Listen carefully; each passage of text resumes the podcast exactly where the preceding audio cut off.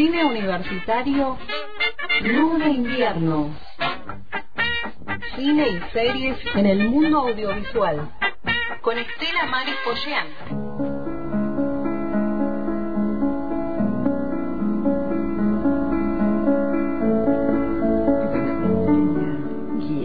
Qué rico esto. Sí, acá estamos, mirá. Gracias, Estela Maris. ¿Cómo estás?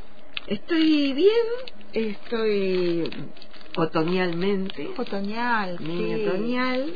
Te agradecemos Eh, aquí, le decimos a la ausentada, tenemos eh, una golosina aquí. La golosina de los jueves, dice Pelle.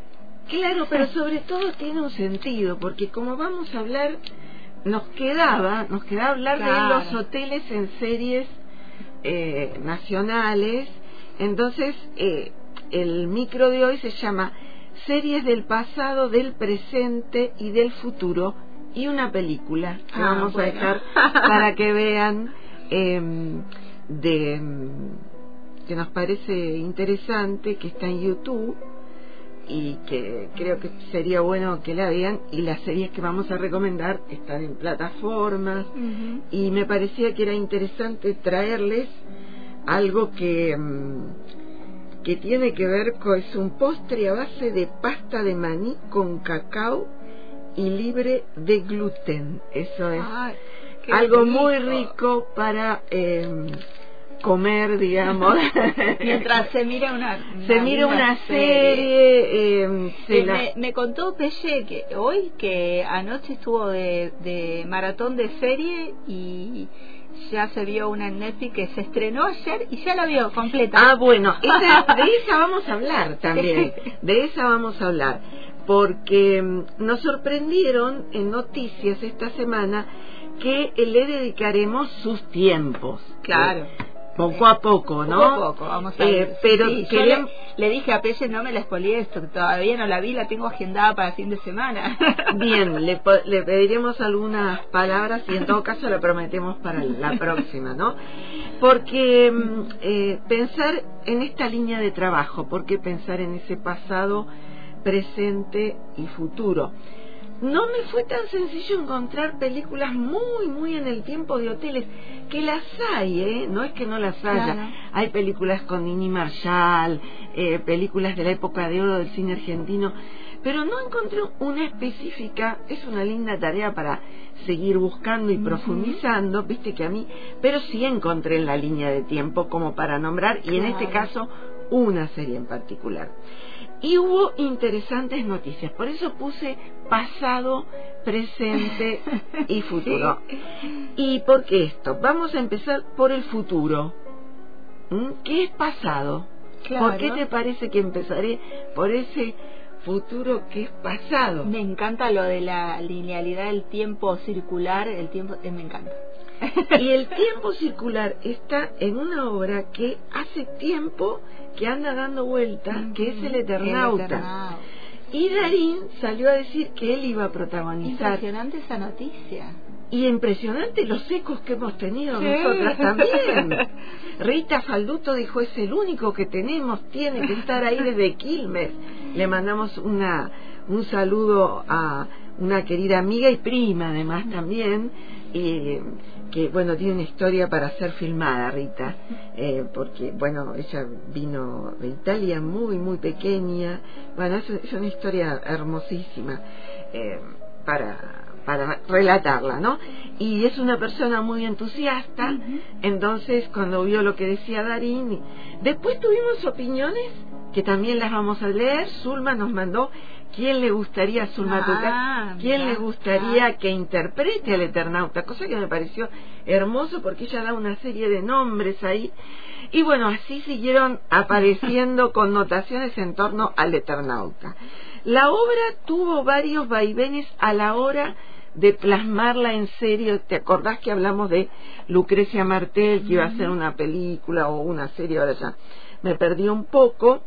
Eh, finalmente la serie la va a dirigir Bruno Estañaro, recordemos quien hizo Ocupas, un gallo eh, para escapulario, y Ricardo Darín confirmó que será protagonista. eh, y bueno, le vamos a dedicar, vamos a hablar de toda esa trayectoria de este Eternauta que nunca se plasma en imagen por cuestiones de derechos. Sabemos que detrás hay eh, una historia eh, muy dura, muy, muy, muy, terrible, pero que eh, en algún momento la, la, íbamos a ver plasmada en imágenes y, y, bueno, muy interesante. Pero queríamos citar esta historia, eso por un lado. Por otro lado, en tiempo más presente, vamos a irnos a lo que supongo es la serie que se la vio de una. Sí. A ver qué te parece este tema que tenemos por acá. Se la vio de una. Me parece que es esa la serie que vio de una.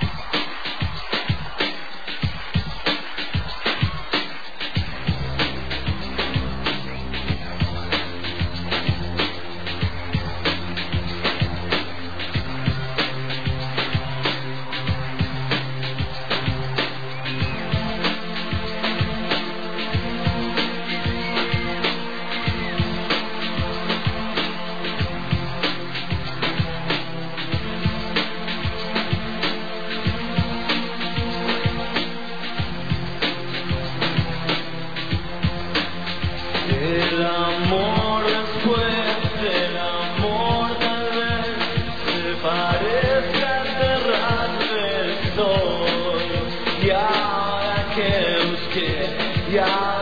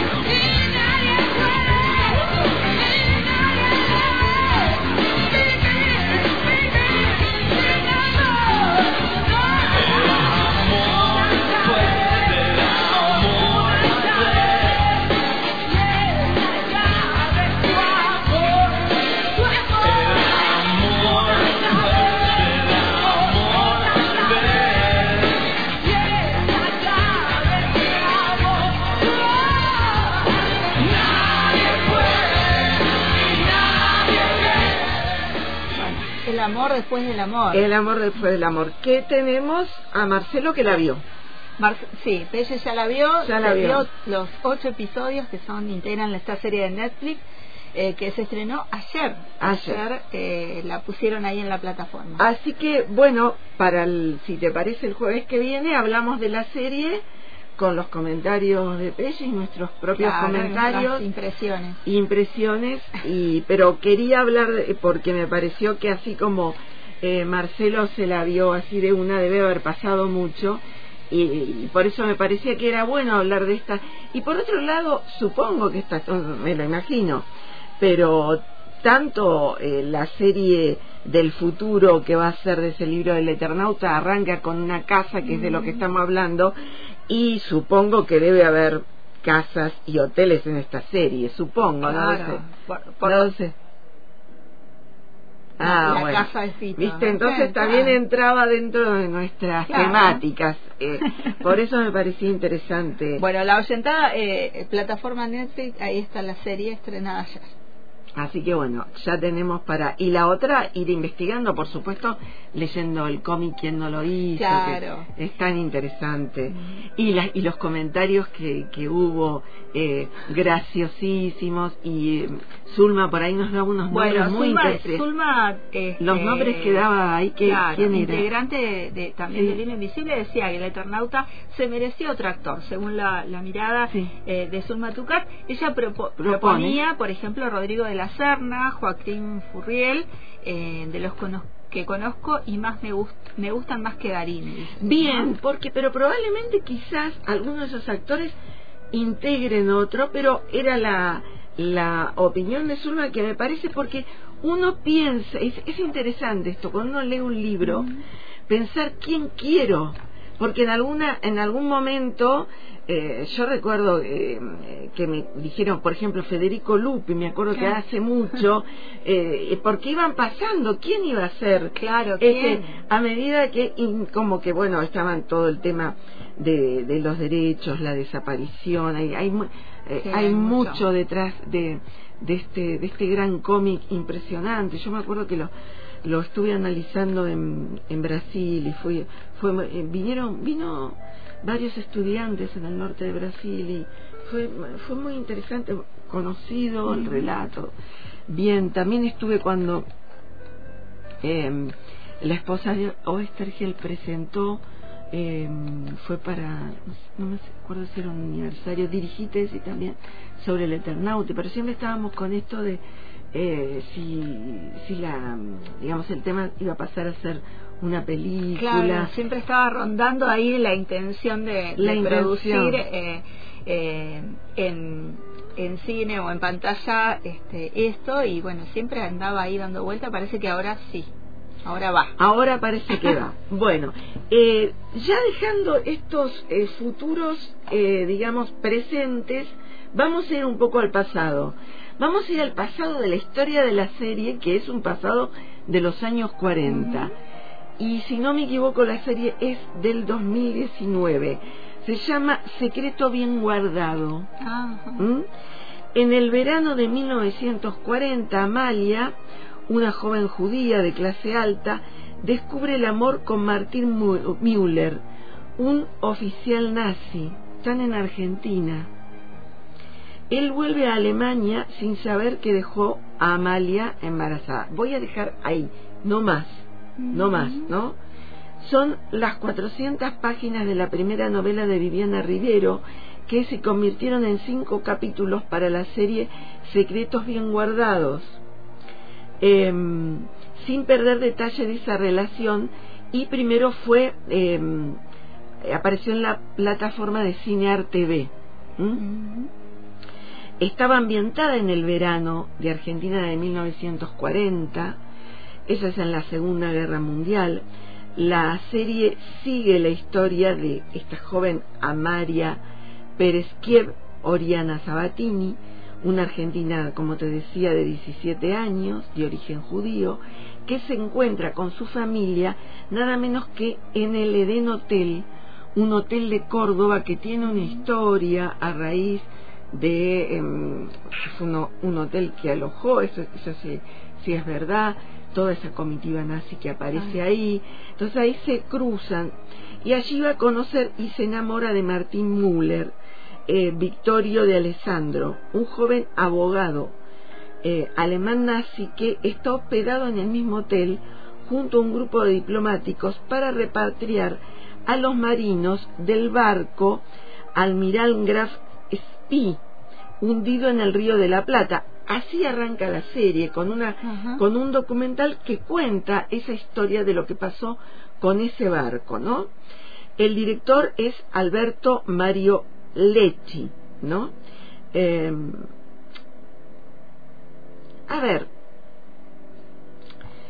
la, la serie, la serie está, está muy bien realizada en la cuestión de la época, pero hay toda una cuestión con la dirección de actores en un tema muy complejo, muy ríspido, pero a mí me parece que esos temas hay que tratarlos.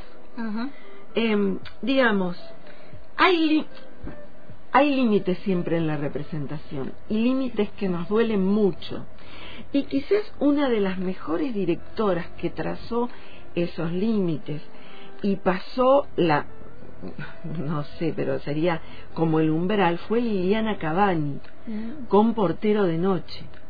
Que Liliana Cavani, si no me equivoco, es de los 80, me parece que es la película, o un poco antes la película, eh, Liliana Cavani cuenta el síndrome de Estocolmo, ¿no?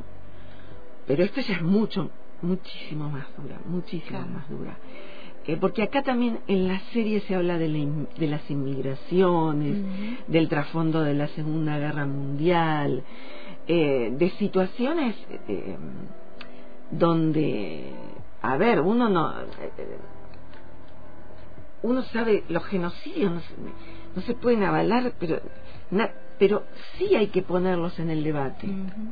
Sí hay, hay que ponerlos en el en el en el debate en los mensajes eh, contribuir a difundir bueno pero acá qué dice qué me cuenta cómo me lo cuenta cómo es, el encuadre es una es una cuestión moral no y Liliana Cavani lo que hace en Portero de Noche que es una película mucho tiempo antes, trata el síndrome de Estocolmo, que también lo sitúa en un hotel. Pero previo a eso, nosotros vamos a conocer, creo que acá tengo los datos bien de la película, un portero de un hotel que se oculta eh, como diría es un eh, el que está eh, a cargo del hotel el conserje no Em, pero él era un jefe nazi de los campos de exterminio. No es este, no es el caso de este, de este otro en, la, serie. es, diferente. es otra situación, ¿no? Pero yo quería hablar acá de los límites de la mm. representación un poco, ¿no? Em, ese actor es nada menos que Eder Bogar, un actor inglés, ¿no? Y en, en ese eh, terrible lugar nazi, conoce a un adolescente, a Charlotte Rampling, ella siempre hizo películas así en esa mm. línea y sigue haciendo. Bueno, con ella hace situaciones de abuso, te podrás imaginar, vale la pena verla. Y se reencuentran en ese hotel mucho tiempo después. Y la relación entra en un terreno escabroso que yo, en, fíjate los momentos de representación, como profesora de cine, hace ponerle 15 años la pasaba, la volví a pasar el año pasado. Y esos límites como que no lo, o sea, en un momento em, el los estudiantes se sentían como, digo, las películas también en el tiempo, eh, bueno, la paramos y empezamos a hablar de la situación, pasamos un fragmento, pero aquí esa crueldad está bajo una dirección de actores impactante. Que esa parte tan oscura, eh, no sé cómo decírtela, pero el análisis que haces es otro, es totalmente perturbador. Son pero a mí me parece que, que hay que hablar de estas cuestiones. Y la serie, que tiene un... Ah, se nota que hay un esfuerzo ahí por toda la puesta en escena, pero hay ciertos cruces, después leí muchos comentarios de espectadores que parece interesante ver eso, eh, que dicen que, que les, interesaba mucho el tema que se trate, pero que había algunos había errores en construcciones. Digo, de todas maneras, estas cosas son lindas trabajarlas, trabajarlas en clase. ¿Cómo lográs la verosimilitud? ¿Cuál es el límite eh, en el mensaje que querés dar? Em, y que estas situaciones pasan, o sea, no sé qué pasó exactamente, quizás eso pero eh, yo me acuerdo otro año que también hicimos un análisis que debemos hacerlo en otra oportunidad cuando volvemos a hablar de hablábamos de Guacolda de otra película que hizo Carlos Echeverría también y la comparamos la de Priebke porque una situación similar había pasado en un hotel en la Patagonia con una chica italiana que llegó a ese hotel y había un conserje no la misma situación pero que se eh, va y le dice a la que está a cargo del hotel, ese hombre es, claro. es un nazi, ¿no? Y esto lo cuenta Carlos Echeverría en, en, en una de sus, de sus grandes películas donde habla de Pierre. Eso ya lo habíamos hablado.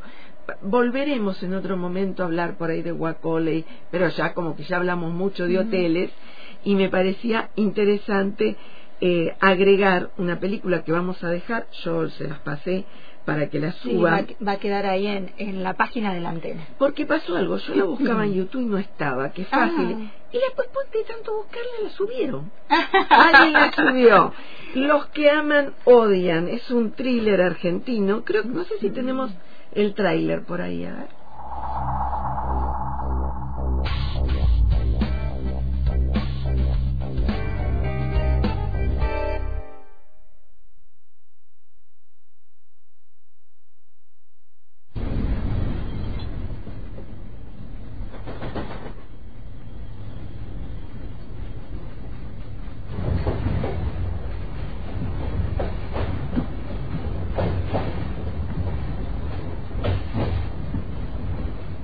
El inicio de la peli, ¿no?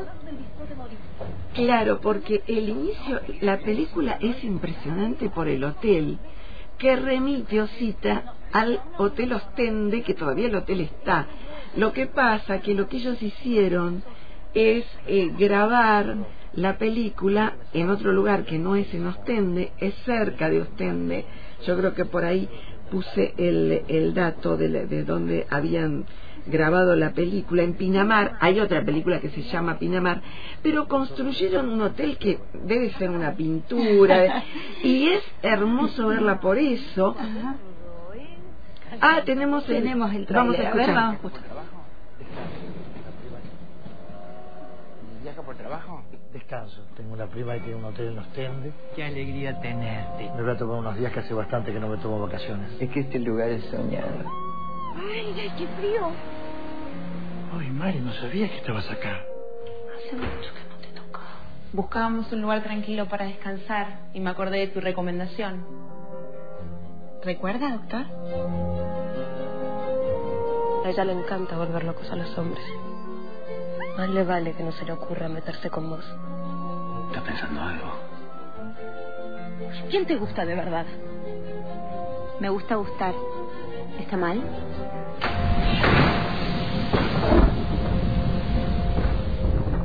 Parece que las tormentas desatan las pasiones. Por eso clavamos las ventanas, para que no entren ni salgan.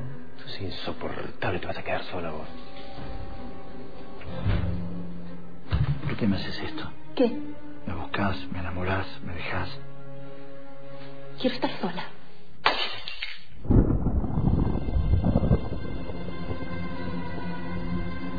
Enrique.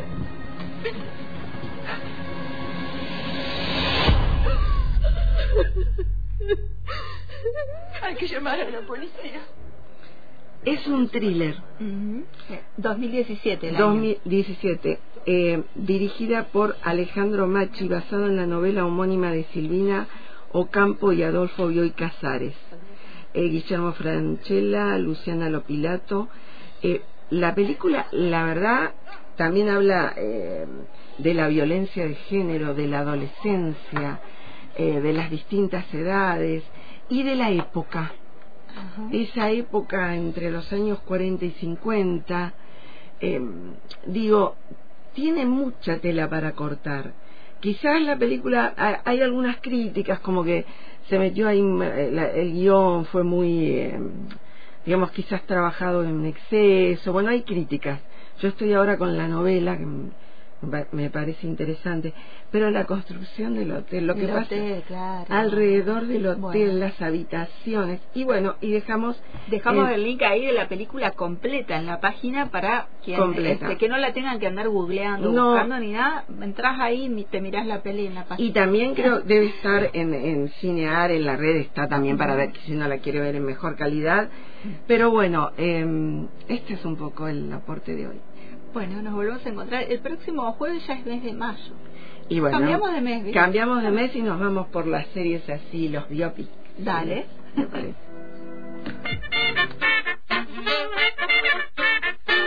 Cine universitario Luna Invierno.